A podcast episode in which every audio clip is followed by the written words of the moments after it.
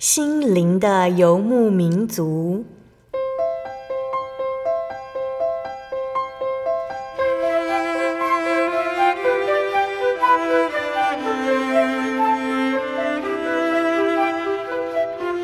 在这个谁都不管谁的后现代社会里，每个人的心灵都是游牧民族。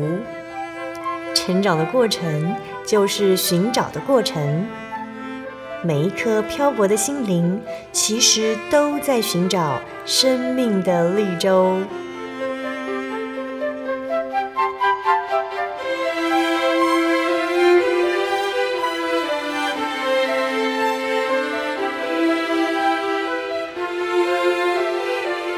本节目由真耶稣教会台湾总会制作，欢迎收听。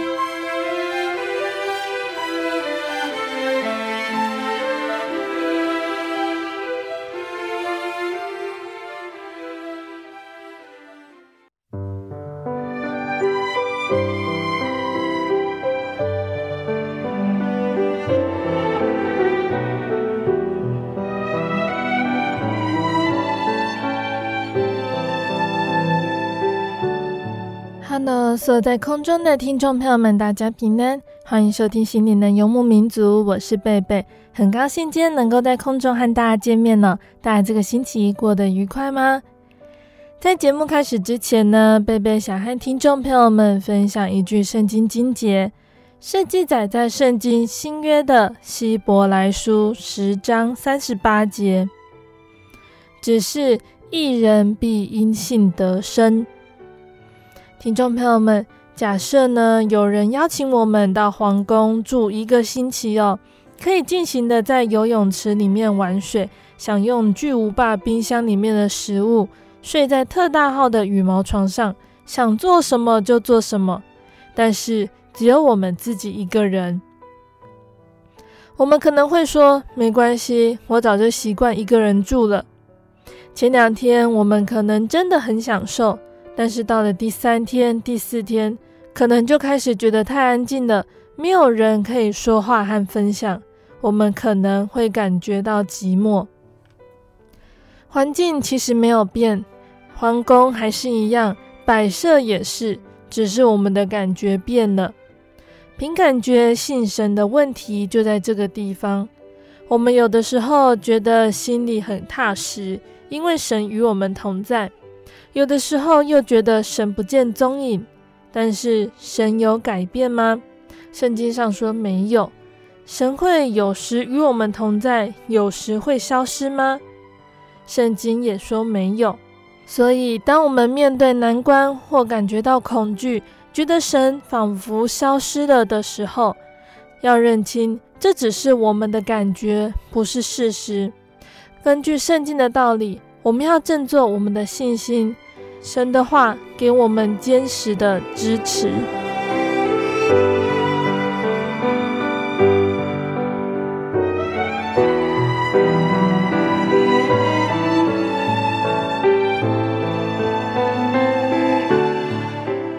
今天要播出的节目是第一千一百七十八集《小人物悲喜》，神医治我的恐慌症。节目邀请了真耶稣教会北台中教会的沈彩萍姐妹，邀请她在节目中和大家分享她的信主见证。那彩萍姐呢，她自幼是生长在拜拜的家庭里，经济不虞匮乏。结婚之后，她的先生独自开公司，需要庞大的资金，常常为了压支票四处筹钱。彩萍姐因而得了恐慌症。求助医疗还有神明都没有解决的方法，甚至有忧郁症的倾向出现。那就在觉得人生走投无路、毫无希望的时候，她的先生提议她去真耶稣教会。那彩萍姐第一次到教会祷告，圣灵就感动了她。相信听众朋友们都很想聆听到彩萍姐详细的见证内容。我们先来聆听一首好听的诗歌，诗歌过后就会请彩萍姐来和大家分享哦。我们要聆听的诗歌是赞美诗的九十三首《更新感恩》。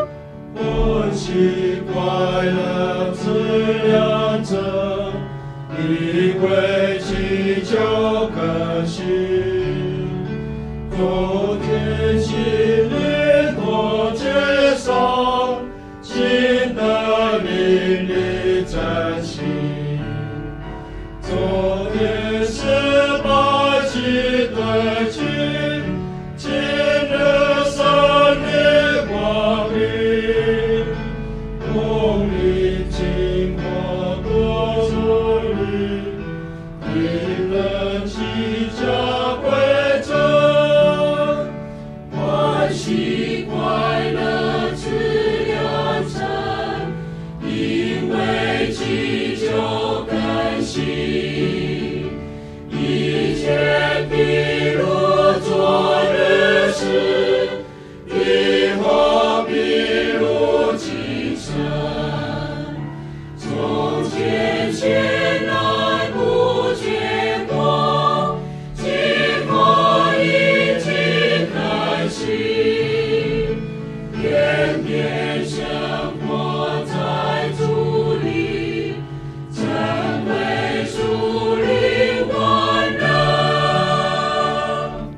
朋友，大家好，我是北台中教会沈彩萍姐妹，很开心可以在这边跟听众朋友来分享主耶稣在我身上的一些恩典，还有神的大能。感谢主。嗯，其实我们从小我们家就是一般民间信仰，就是拜拜的家庭，然后就是跟着爸爸妈妈一起拜拜。我们家三楼有一个神明厅，神明厅里面不知道有什么神明，我不晓得。然后还有一些祖先的牌位，然后我都我记得我妈妈每天早晚都要去烧香拜拜。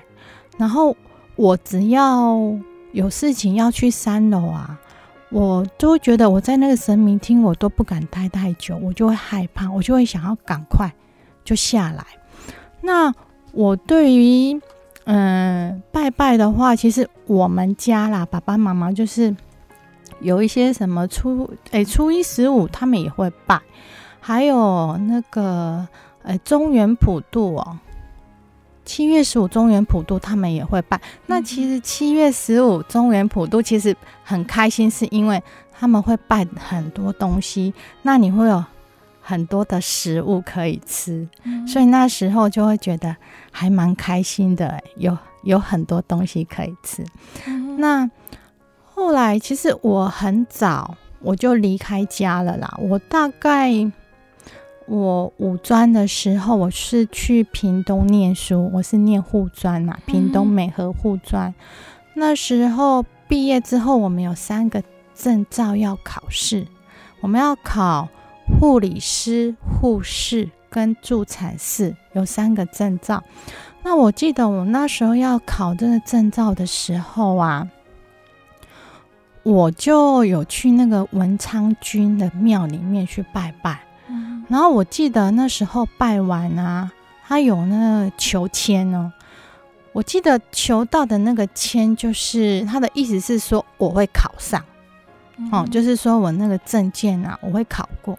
那时候我就觉得，哎、欸，我就非常的有信心，所以我那时候啊，我就埋埋头苦读了。我好像很认真的念了三个月，果真很顺利的，我就这三个证照我就都考过，所以我那时候觉得，哎，那这样子拜好像还蛮有效的。嗯，可是我后来，因为我后来有那个忧郁症、恐慌症，我那时候我也有去寻求过拜拜，我那时候有去拜过观世音，嗯，也没有给我什么回应啊，所以我对于一般传统的信仰拜拜，其实。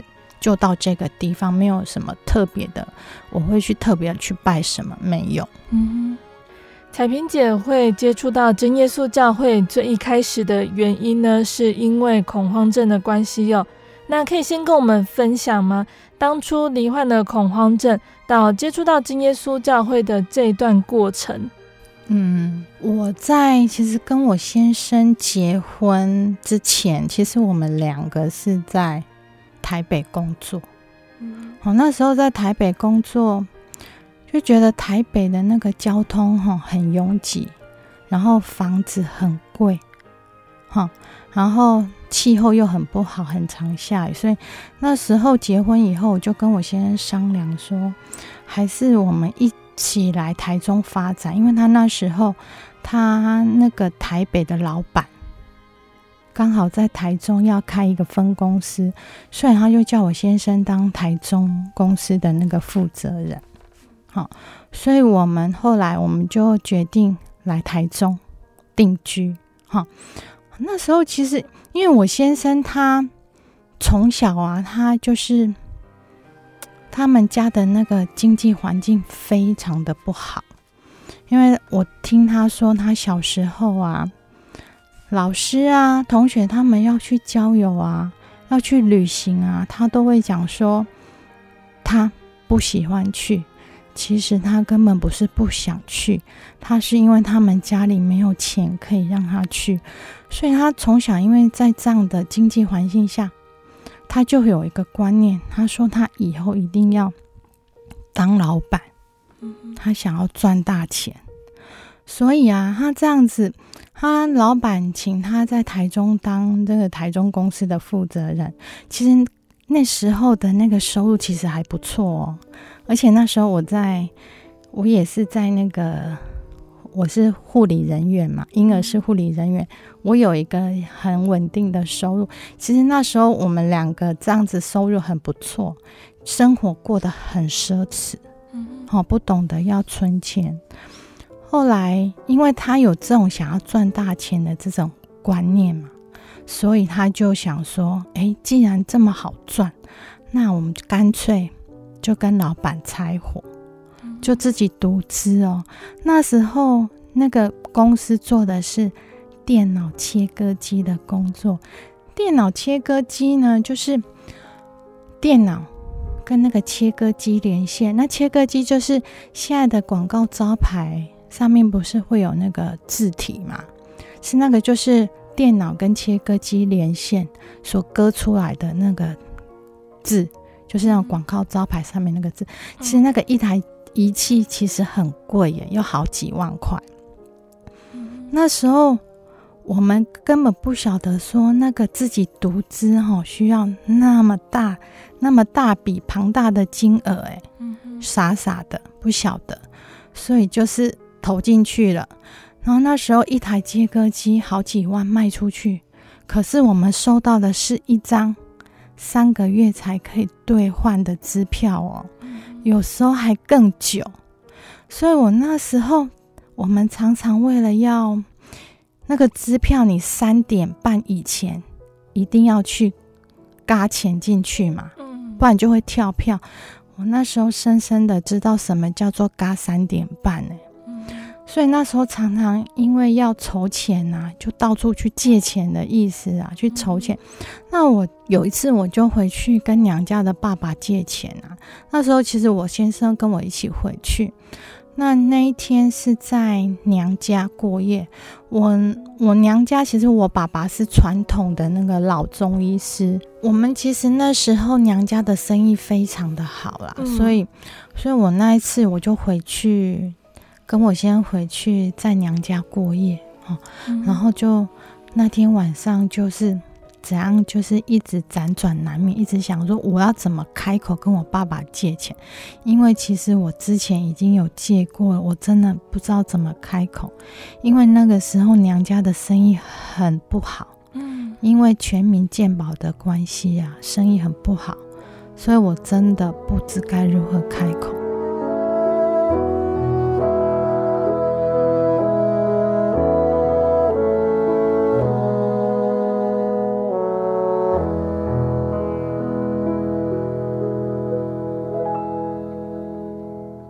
就当我这样子一直在想，一直在想怎么开口的时候，突然间我的心脏变得跳得很快哦。那你跳得很快之后啊，你会更紧张，就跳得更快。那你跳得更快之后，我那一整个晚上，我觉得我心脏跳到我整个人快要死掉了，我快要不行了。嗯，对，所以之后这种心脏突然会变快的这种症状啊。就常常会跟随着我。其实我这个心跳加快的这种症状啊，我其实我后来啊，我有去医院检查，我有背过二十四小时的心电图。其实那个检查不出什么来，他就说心搏过速。那心搏过速的意思就是说心跳比较快而已啊，其实也没有什么其他的一些异常。我那时候都很害怕说。这个症状不知道什么时候会发作，然后这样子担心之后，我变得会有忧郁症的倾向。哎，嗯，那时候我就想说，我人生该怎么办？我觉得我我真的活着不知道有什么意义耶！我真的，我觉得我人生的意义到底是在哪里呀？嗯，这时候我先生他就跟我讲说。你去真耶稣教会看看呐、诶，是我先生跟我说的。因为其实我我那个时候身体很不好，其实我已经忘记说是我先生先提起的。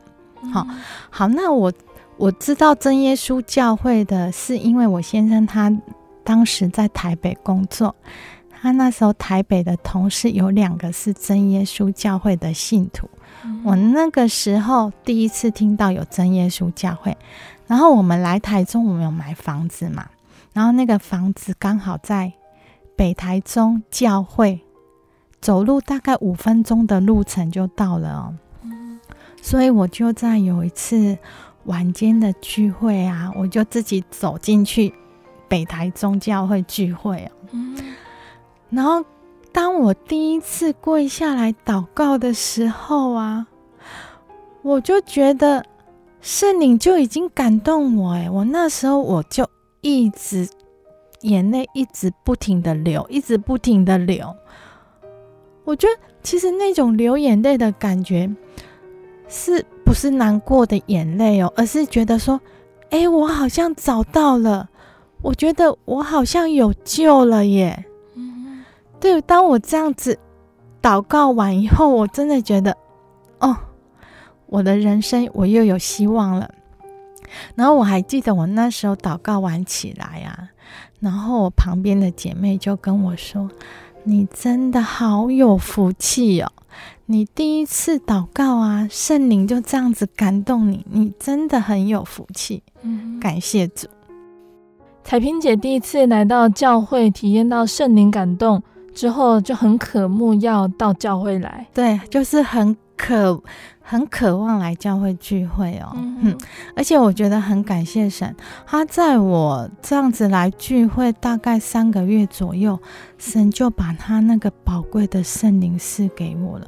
嗯。我记得我那时候在有一次的一样是晚间的聚会，我是跪下来祷告，然后那时候就是。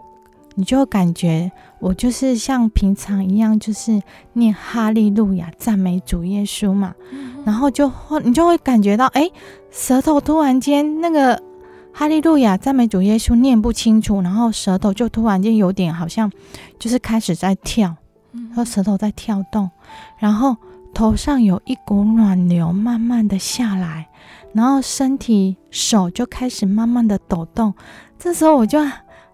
很开心，很感动啊！我就我那时候我觉得我知道神已经把宝贵的圣灵赐给我了，而且在那一次后来的礼拜六的那个聚会啊，传道就有证实我真的是有圣灵了，感谢神，嗯，很快的就赐给我。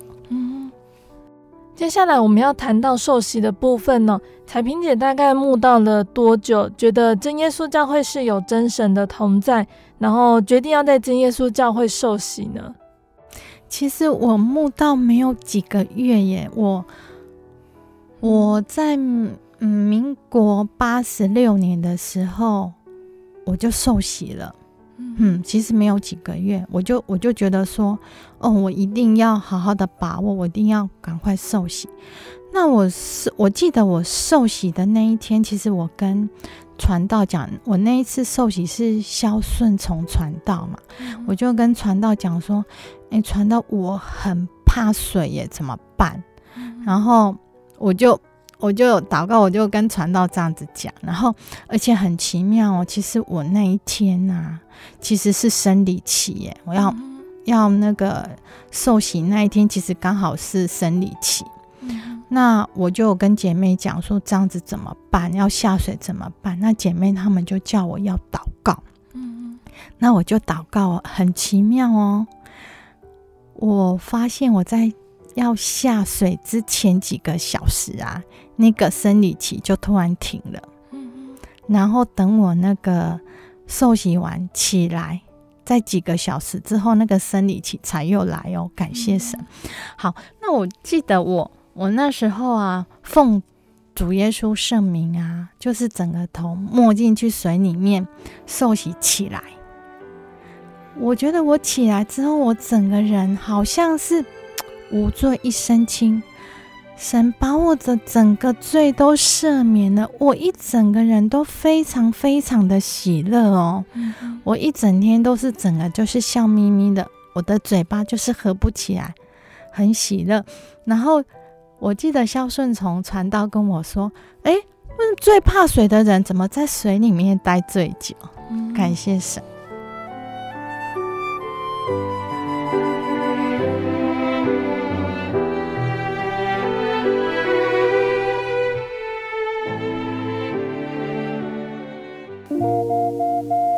您在街上曾经看过这样的招牌“真耶稣教会”吗？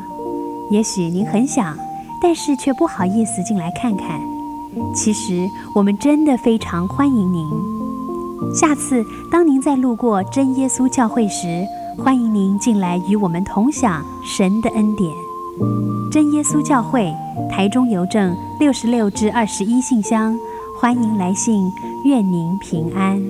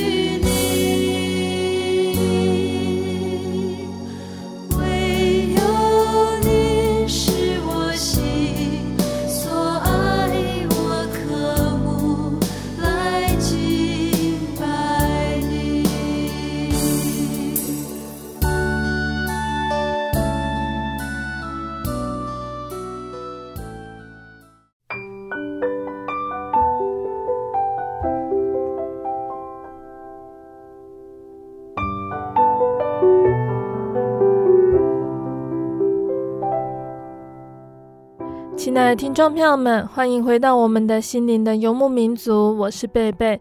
今天播出的节目是第一千一百七十八集《小人物悲喜》，神医治我的恐慌症。我们邀请了真耶稣教会北台中教会的沈彩萍姐妹来和听众朋友们分享她的信主经过。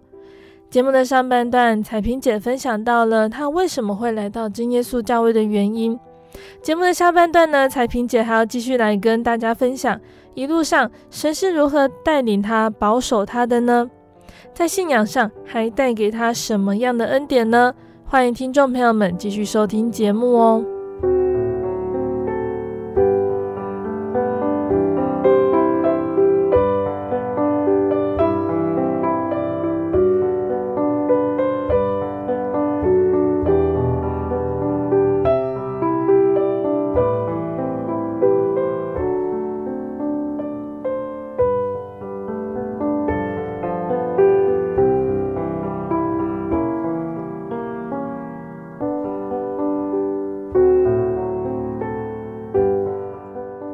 萍姐是因为恐慌症的关系来到教会。那彩萍姐觉得，在你来到教会受洗之后，神是不是真的医治了你的疾病呢？有，感谢神。其实我我那时候我受洗完之后啊，有一次我在翻阅报纸的时候啊，我就看到有一篇，哎，这是。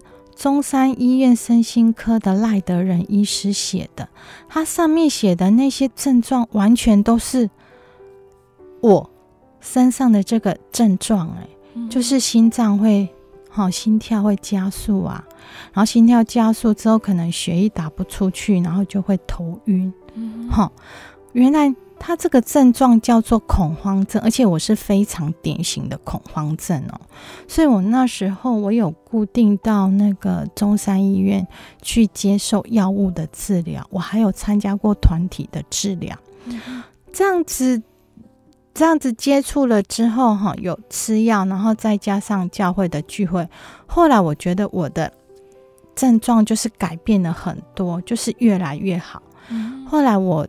就把药给停了，把药停了之后，我就专心的靠神，靠祷告。那当这个症状又发作的时候呢，我就会祷告。然后我因为我们那时候团体治疗有有学那个呼吸腹式的放松法，所以我就是靠神祷告，然后用这个腹式呼吸都可以。就是把这个症状给克服。后来，神有把我这个恐慌跟忧郁症给医治好了，感谢神。嗯哼。然后，嗯，在这信主的这十多年以来呀，我好像只有在刚信主的那个头两三年，那时候我很热衷的在聚会，之后我就比较不冷不热啦，呃，很少在做圣工，所以。有时候我安息日放假啊，其实我就没有去教会聚会，我会跟全家出去玩哦，嗯、然后没有去教会守安息日，没有敬拜神。然后有时候晚上聚会的时候，我会偷懒在家看电视。我只有在我身体很不舒服的时候，我才会密集的去教会聚会。所以我在。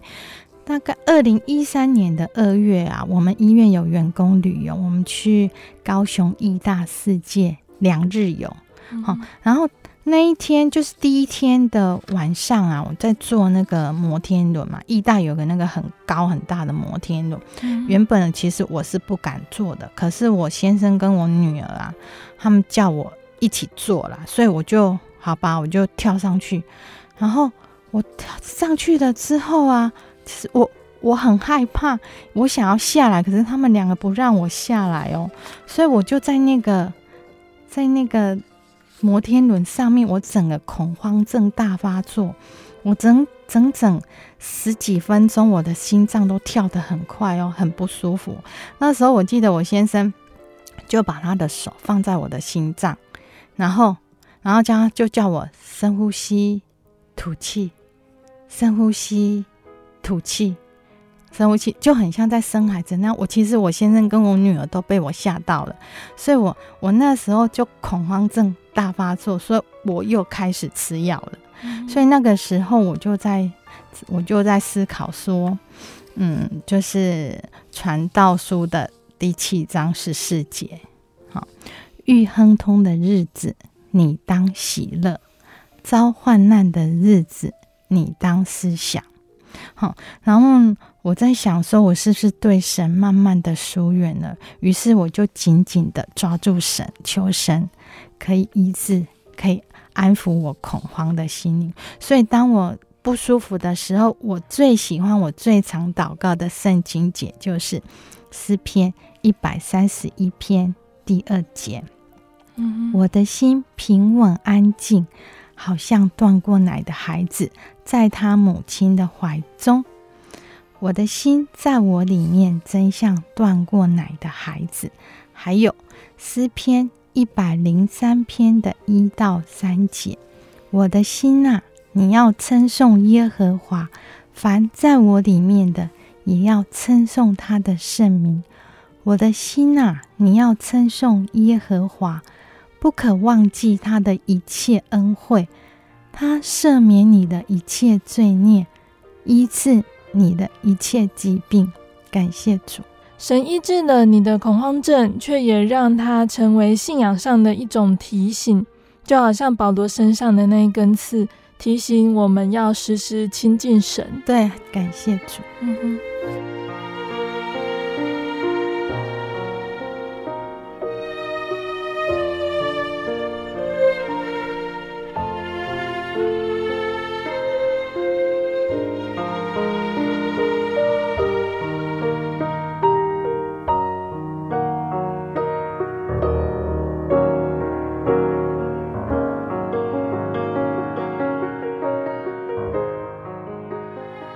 彩萍姐信主之后呢，主耶稣除了刚刚我们分享的医治了她的恐慌症那个部分之外呢，主耶稣还带给她的家庭很多的恩典和祝福哦。对，我先生的工作，其实是我跟神求的哦。在我们结婚以后，大概四年左右啊，我先生的工作的收入其实很不稳定啊。那时候我们结束电脑切割机的公司以后，我现在在房屋中介当业务员。其实那时候刚好碰到那个经济很不景气，房子其实很难买。他那时候其实他看报纸啊，或者是写广告看板，那个都是要自己付费，嗯，所以他常常被这样东扣扣西扣扣，他剩下来的钱真的没有剩下多少。有时候你感觉，哎，他好像有有一间房子快要卖出去了，好像即将有一大笔的钱会进来，可是后来往往希望又落空。然后我原本那个工作，我是因为我想要休息，所以我才离职的。可是我现在后来我离职了之后，我就怀孕生小孩，然后我在家相夫教子嘛。后来后来再度出去工作，是因为经济压力。才再去工作的那个时候，我已经有恐慌症了，所以那是这种恐慌症其实是不能够从事太有压力的工作啦。所以我那时候是在月子中心啊担任白班的护士，其实那个收入非常的有限，所以那时候我就在想说，我先生的工作是不是应该要换了啊？所以我就跟我先生讨论了以后啊，他就跟我说。交给你处理，所以那时候我就祷告，我就求主来带领啊。嗯、所以那我有一次翻报纸的时候啊，我就看到哎，星光保全在征业务员呢，而且有周休二日，嗯，然后薪水大概有三万多，然后保证每年的年终奖金有三个月。其实这种待遇啊，对当时候的我们来说，其实已经算是很不错了啦，因为。我是护士嘛，所以我们那种假日都是要轮休。然后那时候我女儿还很小，所以我假日上班，那必须一定要有一个人休假日，不然小孩会没有人照顾啊。嗯。所以我就帮我先生投了履历表，所以也就这样很顺利的，我先生就一直在那个星光保全待到现在。那。他在那个星光保全，其实他有好几次都有升主管的机会，可是他们公司很奇怪哦，他们公司的主管级的薪水其实没有比较多，嗯，可是工作时间变得比较长，然后压力又比较大，只是那个头衔比较好听一点啊，什么部长啊。什么区经理，什么驻区经理啊，只是比较好听一点，啊嗯、那我就跟神求啊，求神来带领啊。感谢主哦。先，我先生后来他是调到网络保全的业务部门，嗯、他比以前的工作还要轻松，而且那个时间也比较短，而且一样有周休二日，加上那个薪水还比以前多更多哦，真的很感谢神。好，然后他们公司每年都有那个业绩的比赛啊，他的业绩常常都是他们公司全台湾网络保全的前前三名以内啊。好，那他们前三名可以就是可以免费出国旅游一次哦。那我现在也是在那个台安的基督教医院婴儿室。担任护理师的工作，那收入也很稳定了。嗯、那我原本其实护士是要轮三班的啦，那我就是跟神求啦。其实我跟神求说，虽然我没有办法，就是每个礼拜六都去守安息，但是至少你可以让我晚间聚会可以去聚会嘛。所以，哎，感谢神哎，就是现在大部分。就是都会排白班，然后夜班的话就很少很少，所以就是至少晚间聚会都可以去聚会。那只要安息日有放假，一定一定都会去守安息日。嗯哼，那我们原本我们婚后有买第一间房子，还有买车子，嗯、那时候我们。就是后来就是经济不好都卖掉了，可是很感谢神哦，我们在二零零八年的时候啊，神的祝福啊，我们把房子跟车子都再度买回来。虽然那个不是我们原本的第一间房子，但是我觉得这一间房子是神的祝福买的，嗯、所以我觉得因为捷运的关系，捷运的关系，听说那涨了快一倍。感谢神。那我们在大概二零零八年初的时候啊，我就跟先生聊到，其实我们好像差不多那时候应该可以准备要买房子了。那很奇妙哦，我先生的二哥啊，他竟然就主动的跟我们讲说：“你们如果买房子啊，我可以借你们钱。”其实。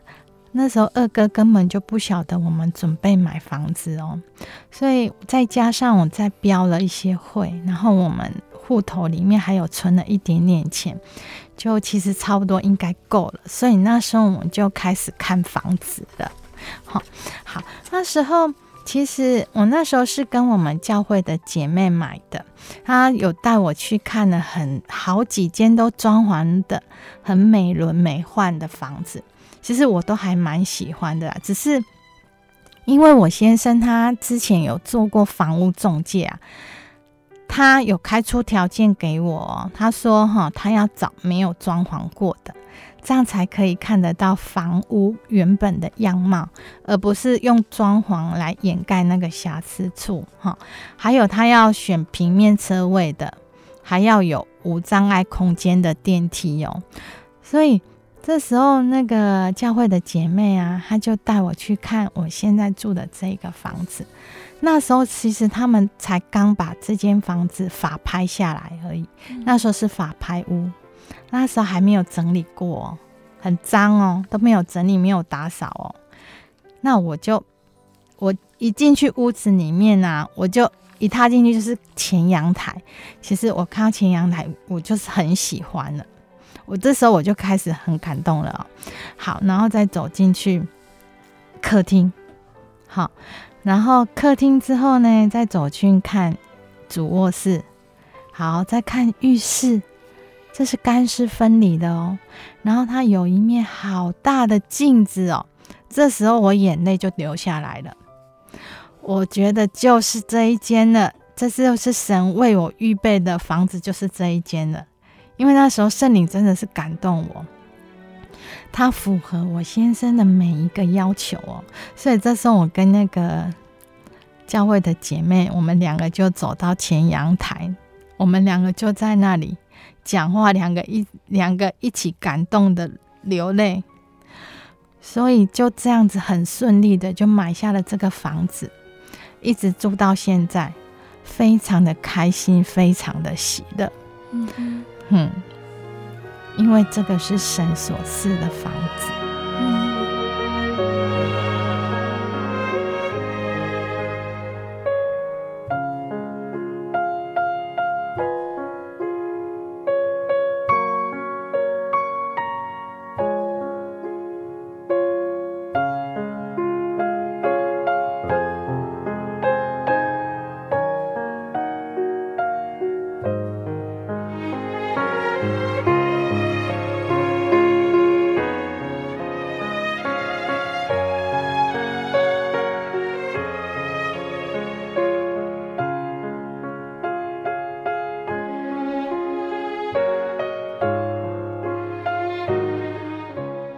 彩萍姐受洗之后，会不会想和先生分享圣经的道理？其实齁，我其实我有时候其实我不太敢会跟他分享，因为我先生他是那种，就是你信你的，我信我的，你不要去干涉到我，所以我有时候其实不太敢讲。那我就在二零一四年八月四号到。八月八号有参加那个社会组的神训班，那时候是黄志新传道，他讲创世纪，因为那时候报名的人数很多嘛，那宿舍不够住，所以我就住在家里，晚上是我是会回家睡觉的。嗯、那第一天那个黄传道他就讲到说，因此人要离开父母。与妻子联合，两人成为一体。哈，这是创世纪的第二章二十四节。他说：“哦，要了解丈夫，知道他要什么。”好，那我就想说，我干脆今天主动来帮他擦药好了。我先生就觉得说：“哎，我今天怎么不一样了？”我就说：“我边帮你祷告，我边擦药啊，我看看你的湿疹会不会好一点。”然后这时候很奇妙，第二天晚上他竟然问我说：“哎，那你要不要说说你这两天在教会学些什么？讲讲你的心得？”哎，我那时候心想：“哎，他竟然会问我这个，哎，从来没有哦。”从来没有这样子问过，然后我想要惨了，新的我真的是讲不出来，怎么办？那我就想说啊，不然我再讲那个今天上课的内容好了，我就讲创世纪的故事给他听。嗯，我就讲亚当跟夏娃，然后我第三个晚上我就讲挪亚方舟，然后第四个晚上我就讲亚伯拉罕和撒拉，我就跟他说。亚伯拉罕是信心之父哦，你要记起来哦，我要考你哦。好，感谢神。那这一次的神性班呢，不仅让我那个灵命有获得造就，还可以跟我先生分享圣经的故事。感谢神。嗯、彩萍姐觉得，在受洗之后，主耶稣改变了你什么呢？有，他要我温柔顺服。有一次礼拜六的早上啊。要回去西螺看我婆婆。其实我那时候，其实我应该是前一天我就有想说，啊，如果没有回去该多好，我就可以去守安息日。其实我先生可能有看出我这一点，可能是不太高兴了。好，然后这一天呢，我先生呢大概七点多他就叫我起床了，然后我就稍微赖床一下，我就到八点多我才起床。然后起床以后，我就坐在床上发呆。这个时候，我先生就叫我女儿起床梳洗。然后不知道怎么了，突然间他就跟我女儿说：“你快去洗脸、刷牙、换衣服，不要管你妈妈了。”然后我女儿就搞不清楚状况啊，所以她就只好快点换衣服。然后我先生就带着很生气的口吻就跟我讲说：“沈彩萍。”你看我下个星期会不会载你回东山？那时候我心里很难过，我我想说，因为下个礼拜是我妈妈的生日啊。可是我后来我又想说，哎，这样子也好，我刚好可以去安息日聚会耶。所以我就默默的在心里面生气，可是我是不敢发脾气呀，因为主耶稣要我们要温柔顺服嘛，所以我是不敢发脾气。嗯，在以弗所书第五章二十二节有说：“哈，你们做妻子的，当顺服自己的丈夫，如同顺服主。”好，这时候他们两个就出门了。然后没有多久，我女儿又回来拿东西。我女儿就说：“妈妈，你要不要回西罗？你快点啊！”我这时候我就赶快赶快洗洗脸，赶快换好衣服，赶快化妆。我用最快的速度完成，然后就一起跟我先生回去西罗。好，其实这一件事情之后，我觉得我先生有变得更好、更体贴，而且而且他会就是。早上我们这样回去，对不对？然后他笑，他会载我去虎尾的真耶稣教会聚会哦。感谢神，就是他，你会觉得说先生也变得对我更好、更体贴那种感觉，真的是感谢神。嗯嗯，就是你觉得主耶稣他让你学会就是温柔顺服，然后先生他相对的也会对你有一样的态度，因为因为他。我觉得先生会看见你的改变，嗯，所以神也会让他跟着一起改变哦。嗯，对，因为你其实神会让你说，你其实你要改变一个人，是要先从改变自己开始。嗯，对方看见你的改变，他就跟着改变了。嗯，今天真的很谢谢彩萍姐的分享，感谢神。我在整理这个见证的这段时间啊，常常都会觉得心灵很不平静。然后弟兄姐妹就跟我讲说啊，其实做见证是在为主做工，这是属灵的征战，魔鬼会来破坏我们的工作，所以要靠主才能赢过。然后凭着信心为主做见证，好，然后。这整理这个见证的这段时间，让我再次的来数算神的恩典，真是无比的甘甜。哈，嗯，也很感谢弟兄姐妹们为我祷告，让我可以顺利的完成。哈，嗯，像那个使徒行传二十二章十五节说：“因为你们要将所看见的、所听见的，对着万人。”为他做见证。好，我的见证分享到此，愿一切的颂赞跟荣耀都归给天上的父神。阿门。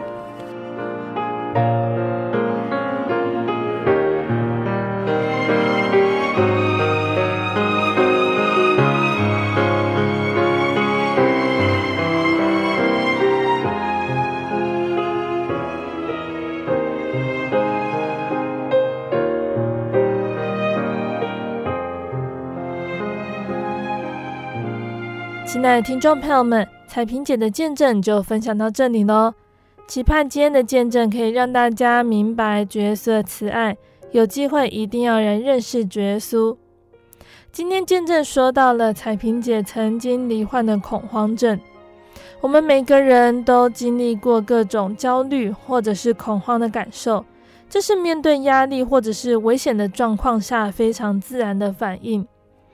但是患有恐慌症的人，可能会在看似没有特殊原因，别人觉得毫无异样的状况下，突然感觉到巨大的压力和排山倒海般的恐惧。有些人甚至会描述像是心脏病发作，完全喘不过气的这类感受。常常在很短的时间内就会发作完毕的。但是恐慌症的人呢，常常会持续担心下一次的发作。进而影响了自己正常的生活。有的人可能会因此不敢出门，不敢一个人独处，所以在工作还有正常人际关系上都受到严重的影响。那现在呢，有很多的方式都可以对恐慌症的人产生帮助。除了药物治疗，还有心理治疗之外呢，医疗上面呢，也希望人可以有更健康的生活方式，这有助于战胜恐慌哦。像是充足的睡眠、规律的运动、健康的饮食、多和信任的亲朋好友接触互动等等，都是很有意义的做法。而彩萍姐找到的方法是来到教会认识耶稣、亲近耶稣。神的话就像良药，心情低落的时候可以从中得到安慰和力量，并且享有满足的喜乐。圣经上面告诉我们，不要为明天忧虑吃什么、喝什么、穿什么，甚至可以将一切忧虑卸给神，因为他顾念我们。只要遵守主的命令，常常在他的爱里的人呢，神就要叫他的喜乐存在我们心里，并且叫我们的喜乐可以满足，就像是小孩在父母的庇护之下无忧无虑。那我们也一起为彩萍姐的家人代祷，希望他们能够全家认识耶稣，一起来到教会聚会。最后呢，贝贝要来跟听众朋友们分享一首好听的诗歌。这首诗歌是赞美诗的四百零七首，在花园里。独徘徊在花园里，玫瑰花上有晶莹照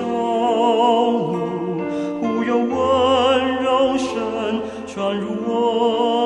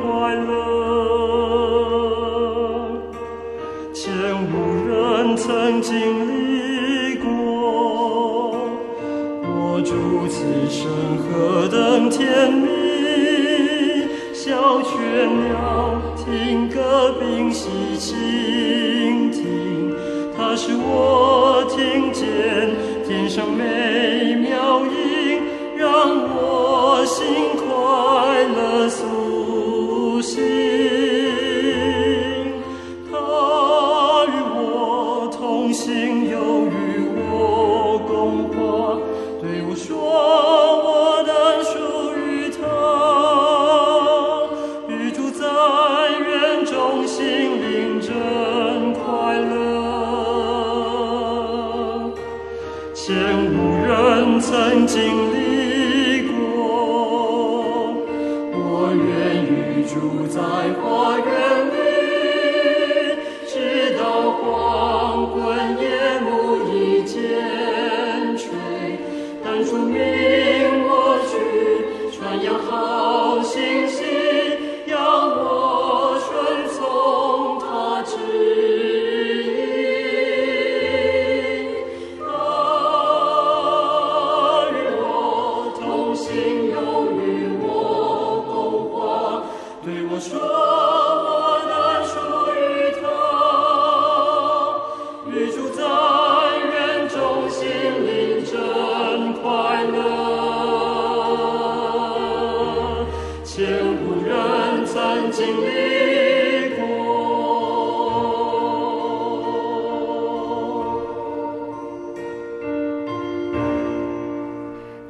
听众朋友们，我们的节目到这边要结束喽。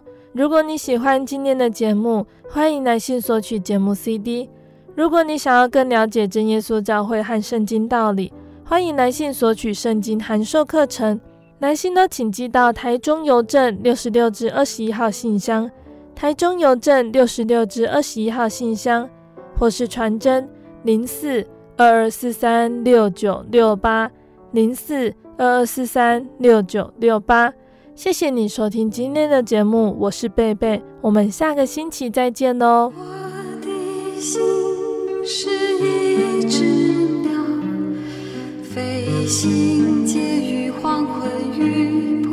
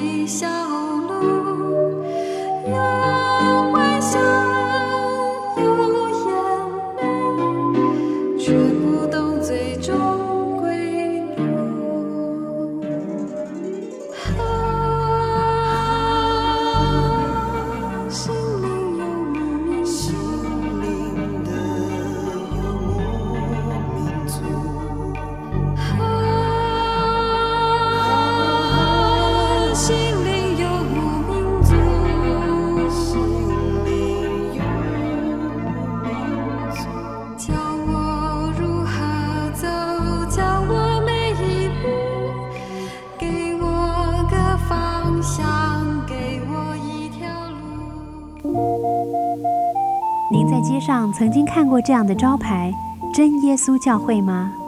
也许您很想，但是却不好意思进来看看。其实我们真的非常欢迎您。下次当您在路过真耶稣教会时，欢迎您进来与我们同享神的恩典。真耶稣教会，台中邮政六十六至二十一信箱，欢迎来信，愿您平安。